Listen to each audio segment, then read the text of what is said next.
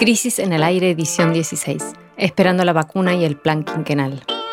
Jimena Tordini y Mario Santucho analizan los tres temas más importantes de la semana. Hoy, en el primer bloque, ¿quiénes son los protagonistas de la carrera por la vacuna?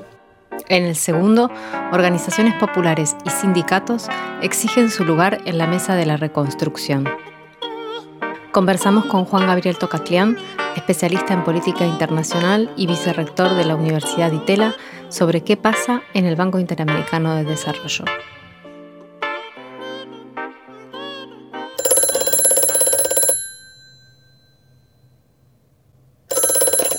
El podcast está al aire.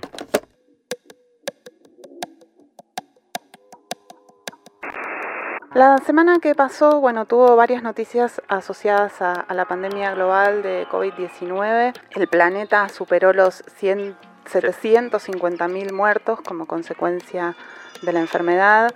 Aquí en la Argentina el miércoles 11 superamos los 5.000 fallecidos y fallecidas y bueno, atravesamos la, persistencia de, los contagios, especialmente en algunas zonas del país, que son bueno, las que ayer se anunció que permanecerán, permaneceremos otra quincena en el régimen de aislamiento social preventivo y obligatorio, que son bueno, el AMBA, cuatro departamentos de Jujuy, Río Gallegos en Santa Cruz, Río Grande en Tierra del Fuego, Tartagal en Salta, La Rioja Capital y Chamical en La Rioja y Santiago Capital y La Banda en Santiago del Estero. También los habitantes, les habitantes de los barrios populares volvieron a hacer oír su voz porque los cinco meses de pandemia todavía no resultan en la solución de cuestiones centrales como el acceso al agua, a la energía eléctrica, a los alimentos y a la conexión en Internet necesaria para sostener la vida en el encierro en esos barrios. Y bueno, y también vimos esta semana que los sistemas de salud de algunos lugares del país ya están muy tensionados. Bueno, en Jujuy, por ejemplo, el gobernador Gerardo Morales, que ayer se supo que también tiene COVID, anunció el colapso del sistema público. Bueno, en este escenario de malas noticias, el miércoles 12 de agosto salió el sol un ratito cuando el gobierno anunció que Argentina y México fabricaremos entre 150 y 250 millones de dosis de una vacuna destinada a toda América Latina, menos Brasil, que hizo un acuerdo eh, aparte de este, que estaría disponible en el primer semestre del 2021. Ayer, a última hora, eh, se decía que eh, para o mayo estaría disponible la vacuna. Este anuncio es resultado de un acuerdo entre varios actores privados y estatales y bueno, de esa trama vamos a hablar ahora. Para poder valorar qué significa para, nuestro país y también para entender un poco cómo es que funciona esta vacuna, le pedimos a nuestra compañera Susana Chegoyen, eh, que es parte del proyecto Crisis desde su fundación, y es médica, su mirada del asunto y una explicación científica de cómo funciona y nos contó esto. El acuerdo que ha logrado el gobierno argentino con la farmacéutica AstraZeneca, con el gobierno mexicano y con MapScience de Argentina es un acuerdo exitoso desde todo punto de vista. Desde el punto de vista científico es un éxito porque transfiere tecnología a la Argentina. La vacuna se va a hacer en un laboratorio argentino y eso que ocupa 180 entre 180 y 200 trabajadores científicos argentinos, desde todo punto de vista es beneficioso porque además le devuelve a la ciencia argentina un lugar de privilegio que hace un tiempo no tenía y que realmente merece porque Argentina ha sido muy buena haciendo ciencia a pesar de nunca tener presupuesto para eso y de la poca bolilla que le han dado los gobiernos al desarrollo científico. O sea que desde ese punto de vista es un éxito porque además esto genera un cono de y conocimientos que va a redundar en otros desarrollos para el país. Desde el punto de vista sanitario también es un éxito. Accedemos tempranamente en tiempo y forma, ni bien la vacuna esté lista, vamos a acceder a ella. Una vacuna que es la vacuna que desarrolló la Universidad de Oxford que es una vacuna con antecedentes. Hay otras vacunas que se han desarrollado con esta base científica que han sido seguras, por lo tanto es poco probable que aparezcan efectos adversos importantes. Es una vacuna segura, es la más avanzada de las 160 y pico que hay en desarrollo contra COVID-19 en este momento. Es una vacuna se llama Chadox porque usa un virus que infecta a los chimpancés, que a los humanos casi no, que no le da patología a los humanos. Eh, por eso se llama CH de chimpancé, AD de adenovirus y OX de Oxford, que es la que ha hecho el contrato originario con laboratorios AstraZeneca y que ha mostrado una excelente respuesta eh, tanto de anticuerpos como de células de defensa o linfocitos y que no ha mostrado grandes efectos adversos, prácticamente ninguno, y es la más adelantada, es la que está completando la fase 3. Y no solo el gobierno se asegura que tengamos acceso a esa vacuna rápidamente, sino que además se asegura que la dosis por el tipo de acuerdo que se ha hecho internacionalmente con sostén de aporte privado de tipo humanitario, sí con una idea de no profit, es decir, de no obtener ganancias de esto, es que vamos a acceder a un precio de 3 o 4 dólares la dosis de vacuna, cuando Moderna y Pfizer están ofreciendo vacunas sin experiencia que van a tener que pasar años para que confiemos en que no dan efectos adversos. Imagínense que meten ARN del virus adentro de nuestras células y están ofreciendo eso a, una dos, a un precio, la dosis de entre 25 y 37 dólares. Es decir, vacuna segura en tiempo por muy poco dinero, o sea, bien accesible para la población argentina.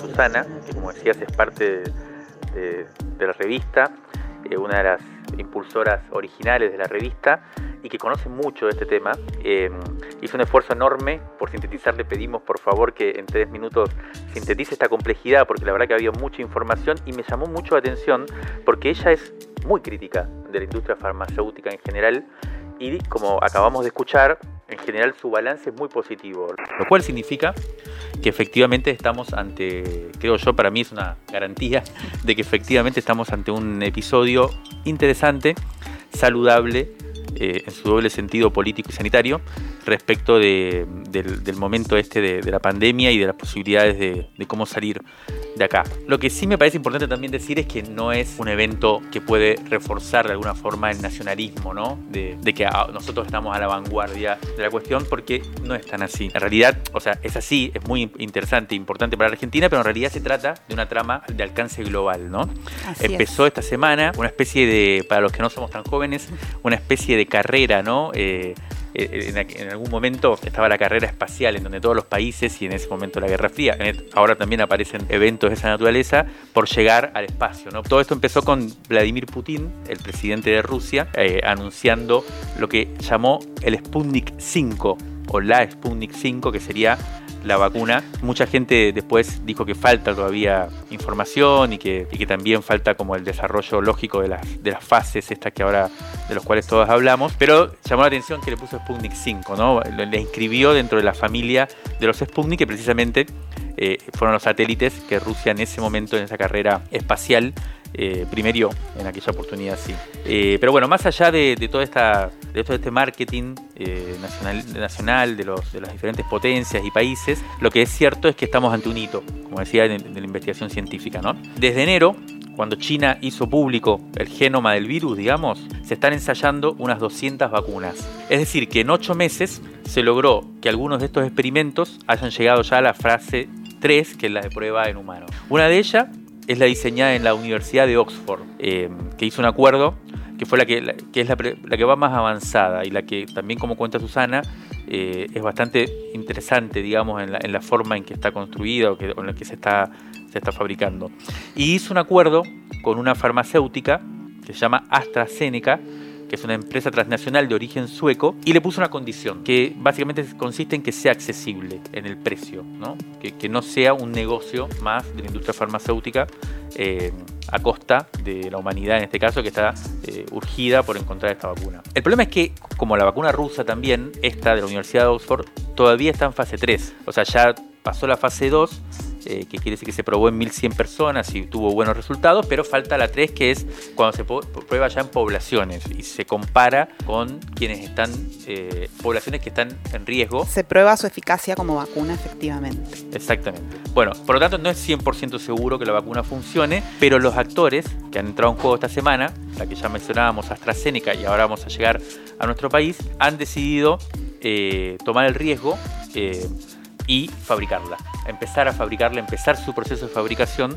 aunque no se sepa 100% seguro de que la vacuna es efectiva o eficaz. Bueno, lleguemos, aterricemos de una vez en, Argentina, en donde este, esta semana se anunció, el presidente anunció que Argentina va a formar parte de los países que fabriquen eh, la vacuna.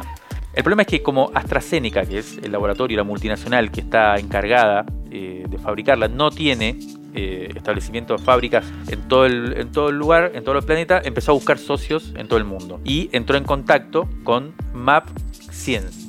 Map Science. Map Science. Es así, todo, todo top. claro, es todo muy top.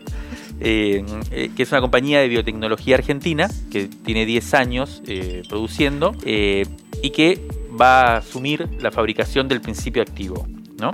Que después se va a enviar, o sea, lo que se va a hacer acá es vamos a recibir ese principio activo que nos van a mandar de Oxford, teóricamente. Vamos a, vamos, este laboratorio va a replicar muchas de estas células que serían las que contienen ese, principio activo y van a mandar toda, todo ese cultivo, digamos, a México, en donde un laboratorio que se llama Liomon va a producir la vacuna concretamente. ¿no? La condición que puso AstraZeneca eh, es que, tiene que, se, que se tiene que producir a riesgo, ¿no? lo que decíamos antes, eh, para llegar antes a la vacuna. Si, la, si, resulta que la vacuna, la vacuna no llega a funcionar, bueno, se tira todo.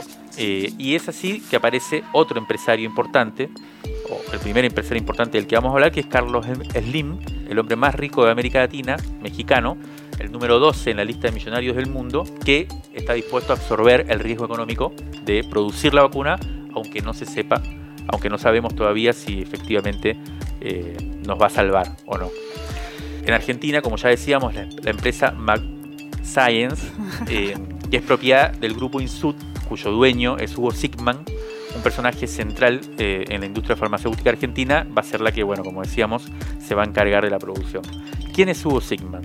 Es un personaje importante eh, del empresariado argentino y le pedimos a Alejandro Galeano, que es un colaborador de la revista, y que junto con Hernán Banoli, también compañero de la revista, parte del colectivo editorial, escribieron un libro que se llama Los Dueños del Futuro, que son la historia de varios empresarios importantes de la Argentina.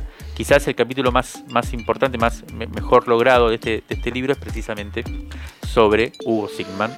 Eh, y le preguntamos a Alejandro Galeano eh, quién es Hugo Sigman. El lugar de Sigman en la industria farmacéutica argentina es como una especie de exterioridad interior. ¿Por qué digo esto? Porque la industria farmacéutica argentina tiene un perfil muy particular. Por un lado es una industria muy dinámica, que innova mucho, que invierte mucho. Eh, Biogénesis Vago produce la vacuna de laftosa para todo el mundo, acá en Garín. Este, son un conjunto de empresas bastante cartelizadas y que hasta el año 2000, como todos sabemos, este, operaron sin pagar patentes, lo cual en gran medida explica su, rentabilidad. Quiere decir que es una industria dinámica, pero en gran medida este, periférica y, casi podríamos decir marginada legalmente del mundo. Y Sigman es exterior e interior por dos motivos, porque él viene de afuera, él funda su primera empresa, Chemo, siendo argentino, en Europa. O sea que él es en realidad un empresario europeo, como empresario es europeo, a pesar de su pasaporte argentino, que después viene a Argentina.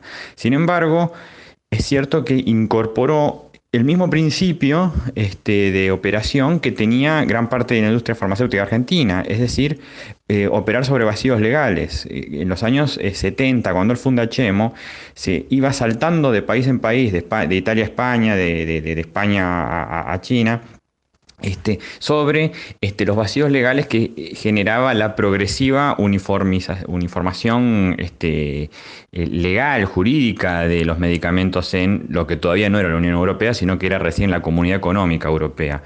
Cuando este, está completamente uniformado el tema de las patentes en el continente europeo, salta China, este, también este, tiene inversiones en Cuba, siempre aprovechando esos vacíos legales. Acá en Argentina él creó dos empresas, Max Science, que es la que estamos escuchando ahora, y Synergium. Synergium eh, fue creada en el contexto de la gripe A para importar no la vacuna, sino algo muy parecido a lo que está haciendo ahora, la, la elaboración de la vacuna a partir de patentes en Novartis durante un año este, con este, el beneficio del monopolio para Novartis y luego un año Novartis perdía ese, beneficio y toda la tecnología y toda la formación este, y capacitación quedaba en Argentina para quién? Para Synergium.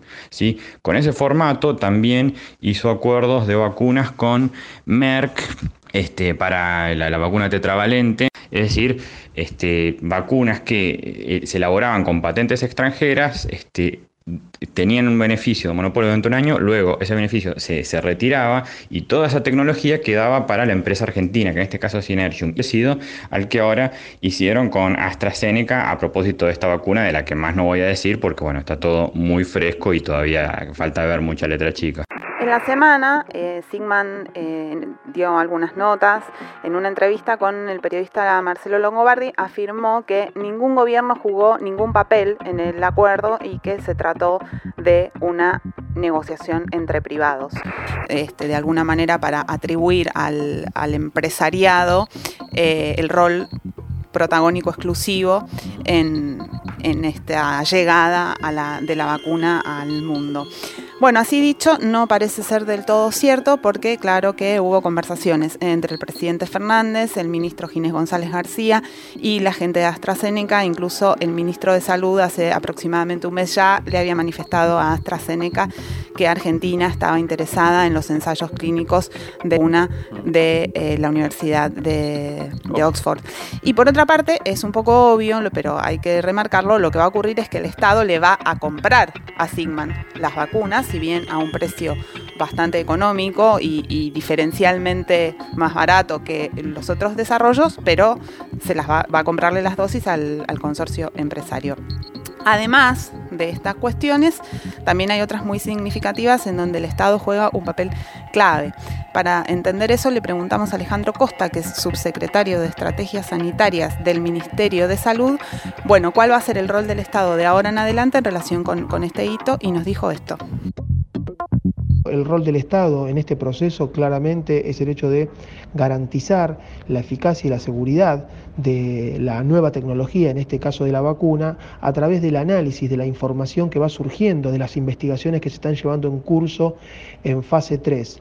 Esta estas informaciones que van a ser producidas por el eh, investigador y desarrollador llegarán a la ANMAT y a partir de esas presentaciones haremos el análisis de eficacia y seguridad. Por otro lado, el Estado argentino, obviamente a través de los distintos controles que realiza en la industria, asegura la calidad del proceso productivo local en la industria nacional, en este caso en Max Science, donde se va a llevar adelante la producción. Obviamente el Estado argentino eh, realizará la adquisición de vacunas, las necesarias y disponibles para vacunar a la población que se considere objetivo por ser un grupo en riesgo. El Estado argentino también distribuirá a las jurisdicciones provinciales las vacunas y el Estado nacional será el promotor de la vacunación eh, a la población que sea destinataria de estas vacunas. Junto con las provincias y los municipios, el Estado llevará adelante campañas de vacunación que territorialmente en distintos efectores le permitirán a la población tener acceso a la cobertura que brindará la vacuna.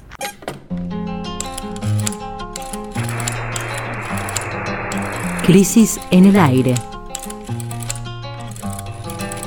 Análisis político en movimiento.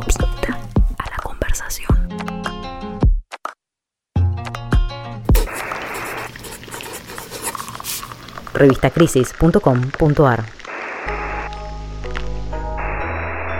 El lunes 10 de agosto, en la sede de la Unión Obrera de la Construcción, la UOCRA, los movimientos sociales que se nuclean en la Unión de Trabajadores de la Economía Popular, la UTEP, junto con un puñado de sindicatos, presentaron el Plan de Desarrollo Humano Integral para afrontar la pospandemia. Se trata de una propuesta dirigida al sistema político, especialmente al presidente de la Nación, y que en cierto modo es un llamado de atención sobre cuáles van a ser los sectores dinámicos de la reconstrucción que comienza una vez que se haya cerrado digamos, el, acuerdo con, por la deuda externa. La UTEP, como se sabe, congrega a un conjunto variopinto de organizaciones, entre las que se destacan el movimiento Evita, el movimiento de Trabajadores Excluidos, Barrios de Pie, la Corriente Clasista y Combativa, el movimiento La Dignidad, el Frente Popular Darío Santillán.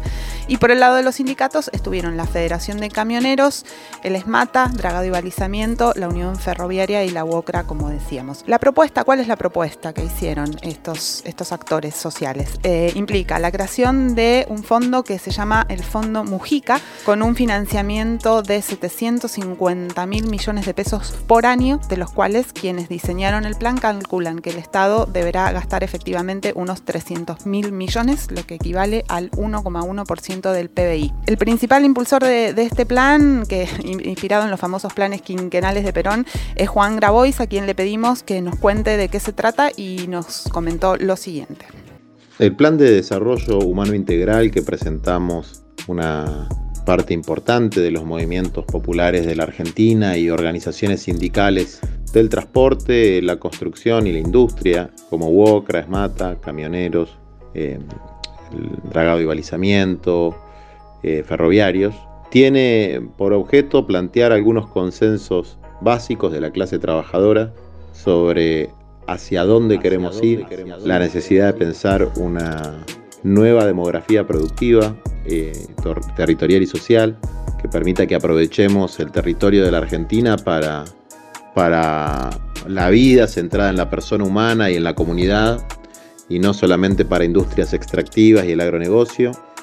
Eh, consensos en torno a pensar la transición ecológica y energética, cuidando los puestos de trabajo y también la naturaleza, y consensos en torno a qué es la ayuda social, qué es el empleo y qué es el trabajo.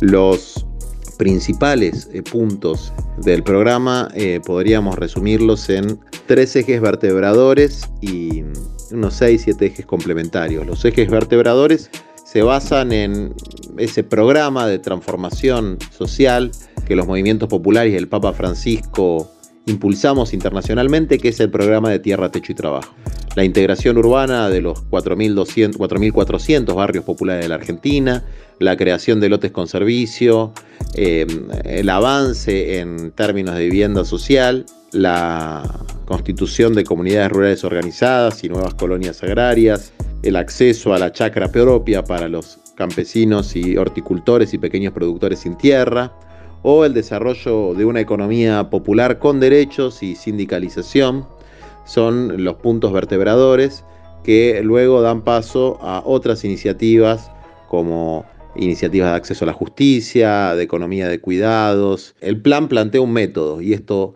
no es secundario, es muy importante para nosotros y es lo que eh, diferencia mm, un plan que recupera el espíritu de los planes quinquenales del general Perón, lo que lo diferencia con una serie de medidas espasmódicas, espontáneas que toma un gobierno, una administración determinada, que son medidas a veces inconexas eh, y juxtapuestas. Un plan implica un órgano rector que le dé una orientación en tiempo y en espacio, indica también un cronograma, metas físicas con las cuales se van a evaluar el rendimiento de los funcionarios y una articulación virtuosa entre Estado y organizaciones populares que a nosotros nos gusta llamar cogestión. Por eso cuando planteamos el nivel de ejecución, en el que desde luego tienen que estar las instancias subnacionales de gobierno como provincias y municipios, los sindicatos, movimientos populares, iglesias y todos los actores que tienen un despliegue territorializado eh, se constituyan como unidades de cogestión comunitaria para poder desarrollar eh, el programa en, los distintos espacios, territorios, eh, ámbitos eh, que abarca el mismo.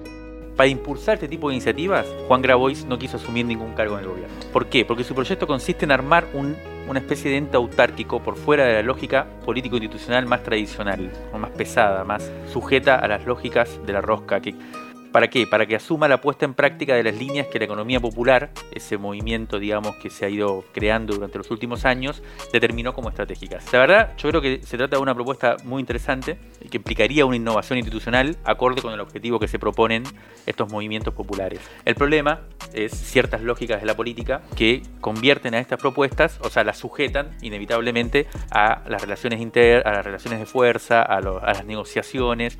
Eh, bueno, a mí me parece interesante eh, agarrar este proyecto que se planteó esta semana y que se propuso con fuerza para entender un poco esos dilemas que se abren a partir de ahora al interior de la coalición gobernante, ¿no? Porque son precisamente los problemas de la política. Grabois propuso primero este, este, este plan de otra forma, ¿no? La propuso él como una iniciativa propia, se llamó Plan San Martín, a comienzos de año, en el mismo momento en que se establecía, por parte de la Presidencia de la Nación, el Consejo Argentina contra el hambre. No sé si se acuerdan, porque fue una especie de historia antigua, ahora Daniel Arroyo acaba de anunciar que, va a ser reconvocado. Estaba Tinelli en el consejo, eso me acuerdo. Exactamente, estaba Tinelli, estaban la, iglesia, estaban también los pastores evangélicos, los sindicatos encabezados por DAER, o sea, la CGT oficial, los empresarios.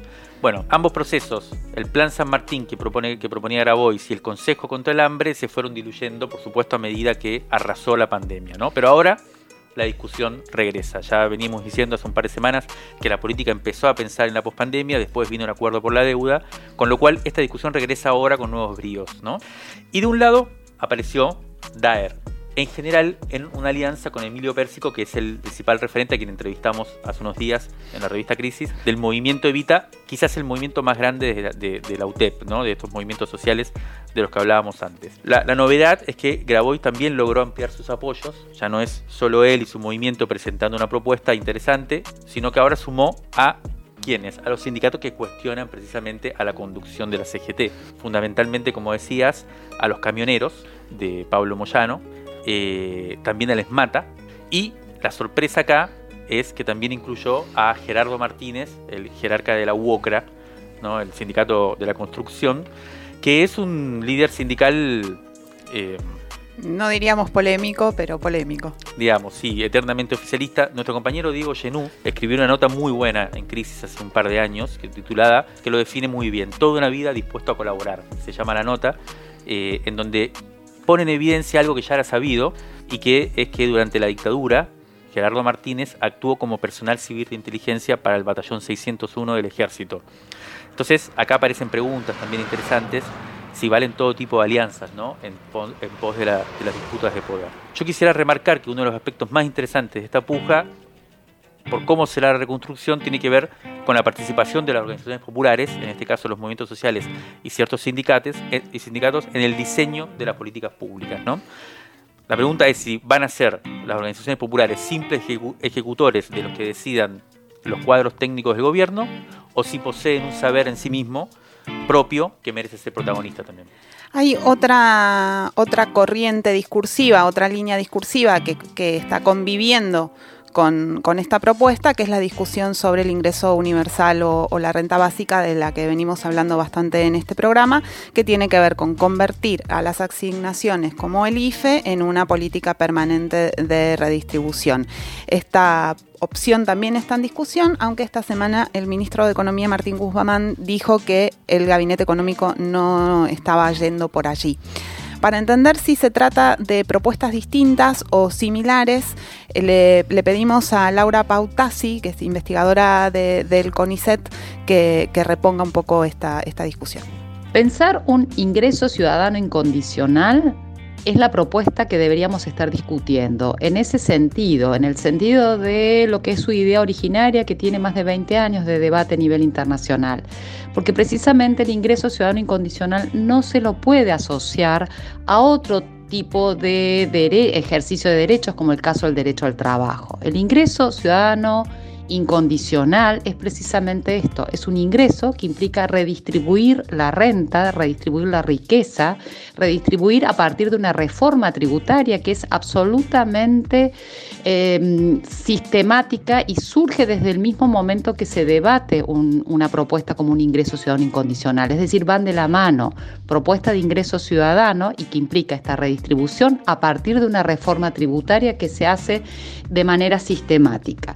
Esta redistribución es precisamente pensar cómo generamos un nuevo acuerdo, y ese es un acuerdo social, donde el ingreso sea precisamente accesible para todos, se distribuya de manera proporcional, sea un ingreso mínimo, incondicional, por lo tanto no puede estar asociado a condicionalidades vinculadas al trabajo o a condicionalidades como hoy existen en muchos de los programas de transferencia de ingresos que están asociados al cuidado, las responsabilidades de certificar la asistencia y la regularidad de niños, niñas y adolescentes al sistema educativo y las prestaciones de salud. Entonces la idea de ingreso ciudadano incondicional es eso, es por el solo hecho de ser ciudadano y en el caso de Argentina, dado la importante situación de los migrantes, se puede extender bajo ciertos parámetros, eh, que esos son los que deberíamos estar discutiendo. Pero la propuesta a la cual yo adhiero y la creo que es, es sumamente importante llevar adelante en Argentina, no está vinculado al trabajo, no está vinculado a pensar que vamos a solucionar ciertas situaciones que hoy no están reconocidas, como precisamente lo que hoy en la pandemia está surgiendo claramente y que ha motivado también poner en agenda este debate que tiene que ver con los trabajos de cuidados en general. Son trabajos no remunerados, no reconocidos, que en su mayor porcentaje lo llevan adelante las mujeres. Sin embargo, el ingreso ciudadano no está destinado a ello, sino que está destinado a reconocer a un ingreso incondicional para todas las personas. Por eso es desde el nacimiento, desde los niños, niñas, adolescentes a las personas. Hace muchos años hablábamos de los 0 a los 99 años. Entonces, la propuesta tiene que estar una propuesta en este sentido puro, en este sentido de pensarlo con esta lógica de incondicionalidad, de transferencia que van a redistribuir la renta y por eso es fundamental la reforma tributaria y sin condicionalidad alguna. Si no lo planteamos desde esta lógica y todavía seguimos teniendo propuestas trabajocéntricos, meritocráticas, en una sociedad que lejos de ser una sociedad salarial ya no lo es más, ya no hay más posibilidades de garantizar el empleo, el empleo que además también ha tenido históricamente sesgos de género. Si miramos los regímenes de bienestar históricos, han tenido el sesgo de género, que los supuestos del pleno empleo en el cual se reconstruyó Europa luego de la Segunda Guerra Mundial fue un supuesto del pleno empleo masculino. Y esto ya no lo podemos discutir en esas categorías.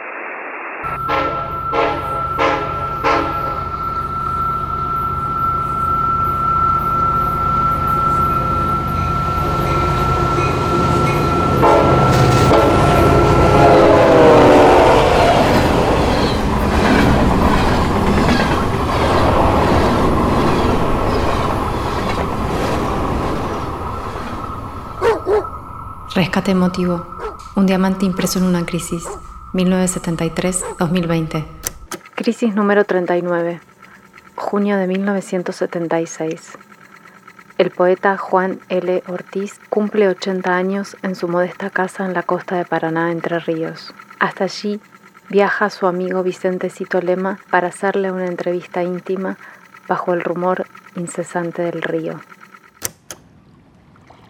Pero siéntese aquí, de frente al paisaje, lo noto cansado, le va a venir bien mirar el río, le dice Juan L. cuando lo recibe y continúa. Estamos todos cansados. ¿Acaso la revolución consista en lo que el hombre por siglos ha estado postergando? La necesidad del verdadero descanso. El que permita ver cómo crecen día a día las florcitas salvajes. El hombre necesita mirar las flores y mirar el cielo. Por eso finalmente un poeta es un hombre peligroso. Nos habla de las cosas que inquietan. ¿Sabe por qué? Porque el poeta suele ser la conciencia de la felicidad perdida. La felicidad en armonía, en concordancia con lo que nos rodea y con lo que todo hombre puede sentir en comunión con las cosas. Todo lo que alude a eso siempre es peligroso. Juan Laurentino Ortiz nació en 1896 en Puerto Ruiz, Gualeguay, y murió en 1978 en Paraná. El escritor santafesino Juan José Saer lo consideró el más grande poeta argentino del siglo XX Juan L., como comenzó a llamárselo en los círculos literarios, fumaba largas boquillas de caña y publicaba sus poemas de versos extensos en libros de tipografía minúscula. Sus obras completas fueron publicadas por la Universidad Litoral. Soy Vicente Cito Lema y recuerdo la última vez que me encontré con Juan L. Ortiz. Él ya tenía 80 años había ido varias veces a su casa y desde muy joven lo había leído. Uno de joven busca encontrar la poesía y, los poetas de nuestra vida. Y suerte para mí, de muy joven conocí, amé su poesía y me animé a viajar hasta Paraná sin conocerlo a él personalmente hasta que por fin fui gestando, lo digo humildemente, una hermosa amistad con ese gigantesco poeta y fantástico ser humano que fue Juan Elio Ortiz.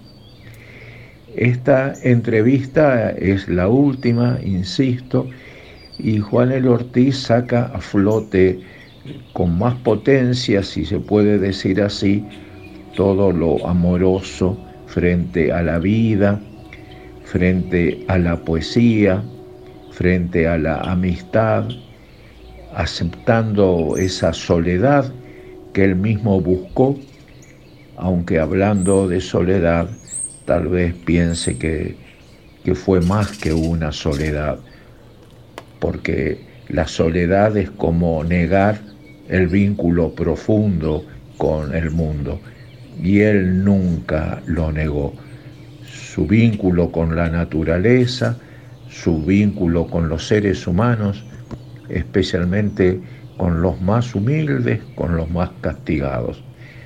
Para mí fue uno de los momentos culminantes de mi vida haberlo conocido. Y una vez más, y sin saber si me escuchará o no, esas cosas de la poesía, te abrazo, querido maestro Juan Elio Ortiz.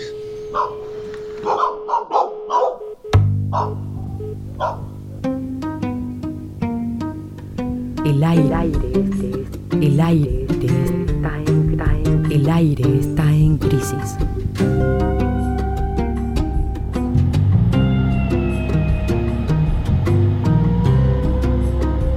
Crisis. En el aire.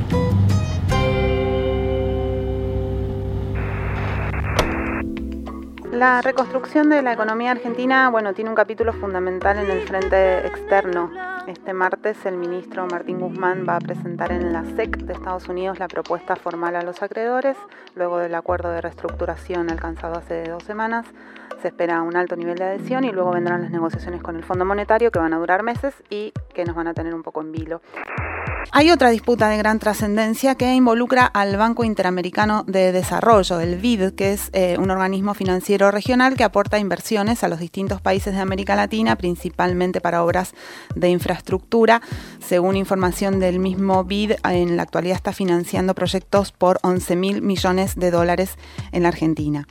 ¿Por qué vamos a hablar del, BID? Bueno, porque resulta que desde su fundación en 1959 el BID siempre fue presidido por una persona de Latinoamérica. Y eh, dentro de un mes, menos de un mes, corresponde elegir al nuevo presidente que deberá conducir el organismo en los próximos cinco años, que son precisamente los de la reconstrucción de la que venimos hablando. Este aquí que Donald Trump decidió que ahora la cabeza del banco debería ser un yankee y propuso nada menos que a Mauricio Claver Carone, que es un funcionario cubano-americano, conservador, neoliberal, en fin. Eh, la Argentina está en la vereda de enfrente de esta posición y está proponiendo para el cargo al actual secretario de Asuntos Estratégicos, Gustavo Vélez.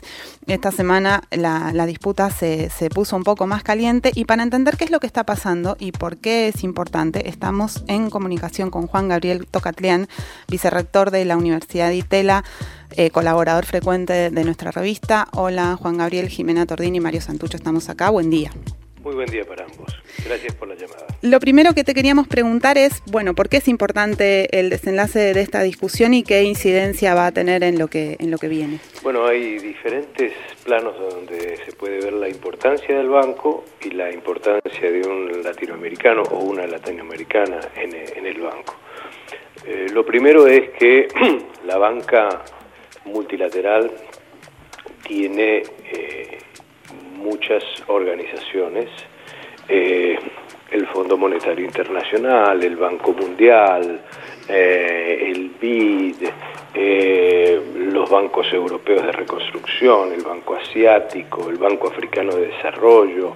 Hay múltiples bancos internacionales que se abocan a cuestiones de proveer crédito, recursos, donaciones, préstamos en materia de desarrollo. Mm. El único banco en todo el mundo que siempre ha estado liderado por un latinoamericano y que por lo tanto le ha dado a América Latina en el plano de los organismos financieros internacionales al menos una voz ha sido el BID. Que no esté un latinoamericano es una pérdida notoria de gravitación geopolítica para la región, ya no solamente en relación con los Estados Unidos, sino en este plano mucho más amplio y global. En segundo lugar, es evidente mm. que los requerimientos financieros que vaya a tener la región después de esta pandemia van a ser considerables, enormes, y por lo tanto sería muy negativo para todos los países, desde los más chiquitos hasta los más grandes de la región, que alguien con una convicción ideológica tan fuerte como el candidato de Estados Unidos, que alguien que mira esto en una clave de cómo reducir la proyección de influencia de China, que alguien que ha manejado una política de condicionalidades coercitivas sobre distintos países, llámese Cuba, llámese Venezuela, vaya a presidir este organismo. Juan Gabriel, ¿cómo estás? Te saluda Mario Santucho. ¿Qué tal, Mario? Bien. Por lo que tengo entendido, eh, la, principal candidatura que se opone a la del candidato de Estados Unidos, Mauricio Claver Carone, es la de Gustavo Vélez por parte de Argentina y en alianza con México parecería estar, estar, proponiendo postergar la elección hacia marzo cuando ya esté definido las nuevas autoridades de, Estados Unidos. ¿no? ¿Vos nos podrías contar un poco qué, cómo está esta discusión? ¿Cómo, cómo estás viendo vos esa ese debate político, geopolítico en la región? Bueno, en primer lugar hay tres candidaturas. Para que quede esto claro, está la candidatura del representante del presidente Trump, está la candidatura argentina de Gustavo Vélez y está la candidatura de la expresidenta de Costa Rica, Chinchilla. Eh, y a su turno, cuando apareció la candidatura de, eh, el designado por el presidente Trump retiraron la continuación de eh, su presentación eventual a ser presidente del BID, un candidato de Panamá, un candidato de Paraguay y un candidato de Brasil. Es decir, en un momento dado, sin que Estados Unidos hubiera avisado que iba a tener un candidato propio, ya la región contaba con cinco candidatos, algo que mostraba de sí, por sí, el nivel de nuestra fractura de no poder tener uno, básicamente, o a lo sumo dos candidatos de consenso fuertes que mancomunaran a toda la región. Entonces, esto ya había partido con una debilidad de nuestra postura. Cuando digo nuestra postura me refiero a América Latina y el Caribe. Segundo punto importante, una serie de países muy homogéneos desde el punto de vista ideológico. De inmediato, cuando apareció la designación de el señor Mauricio Claver, sin siquiera escuchar si tenía una propuesta para la región, sin siquiera pedirle una explicación de cuáles eran sus proyecciones hacia el futuro, se alineó de manera apresurada y excesiva. Brasil, mm. Paraguay, Uruguay, Haití, Colombia, entre otros, Colombia. Estos fueron los principales que de inmediato dieron su sí. Hubo muchos países que no hablaron. Lo que ha sucedido, por lo tanto, en estas últimas dos semanas es, número uno, que Argentina, manteniendo su candidatura y viendo esta situación, solicitaba ciertamente que se postergara este, esta elección, y hay un mecanismo contemplado dentro de los estatutos para poder hacerlo, México acompañó a la Argentina, porque México históricamente ya había dicho que iba a votar, si hubiese habido votación, al candidato argentino. Costa Rica se sumó a esto oficialmente porque tiene una candidata que es Chinchilla y también por lo tanto pidió la postergación. Ah, y la novedad fue Chile, que no se había pronunciado, pero que también el presidente Piñera se pronunció sobre esto. Y la otra novedad que está en ciernes es ver cuál va a ser la actitud de Perú, dado que el presidente Vizcarra logró finalmente formar un gabinete y se presume que tendría mucha más motivación de acercarse a esta línea que pide la postergación que aquella línea que se expresó rápidamente a favor del candidato de Estados Unidos. Estas señales, las que apoyan a Estados Unidos, más los que piden postergación, están siendo leídas e interpretadas también en Europa, porque Europa, varios países de Europa, tienen porciones de votación con lo cual, si estos países de Europa observan que hay más bien un caleidoscopio de países que piden la postergación. No son países homogéneos porque sus gobiernos son idénticos, sino que son países gobernados por líderes y coaliciones políticas muy distintas. Se comprometen a ir por la postergación. Lo más probable es que ellos también se manifiesten a favor de la postergación que requiere para evitar el quórum el 25% de la votación.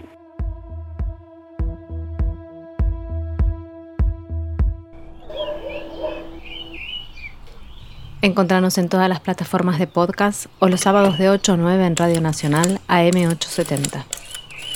Nuestro número 43 ya está disponible. Conseguilo en revistacrisis.com.ar. Válvulas de papel aire, podcast y transmisor.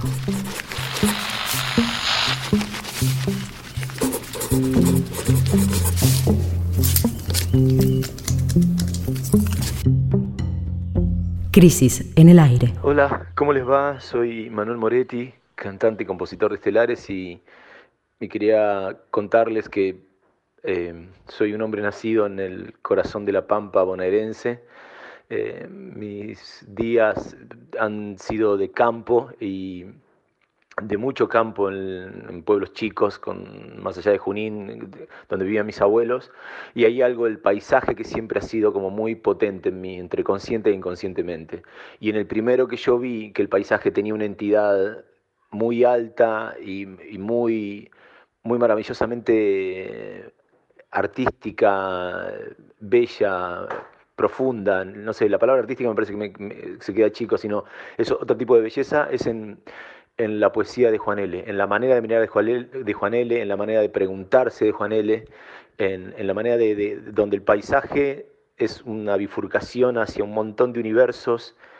Eh, me parece un, poeta extraordinario, eh, con una certeza para, para entrar a, la pregunta y, y al misterio, a la maravilla de precisamente el paisaje y todo lo que significa, ¿no? Eh, universos de ríos, plantas, grillos, sapos, eh, no sé, todo lo que, sonidos, todo ese universo eh, de, la relación íntima del, hombre con, el paisaje, con, el campo, con, con, no lo sé, con tantas cosas tan profundas. Y para mí Juan L. es exactamente la representación de, la consecución poética en eso, ¿no? Porque no para de decir y de generar misterio en su manera de decir.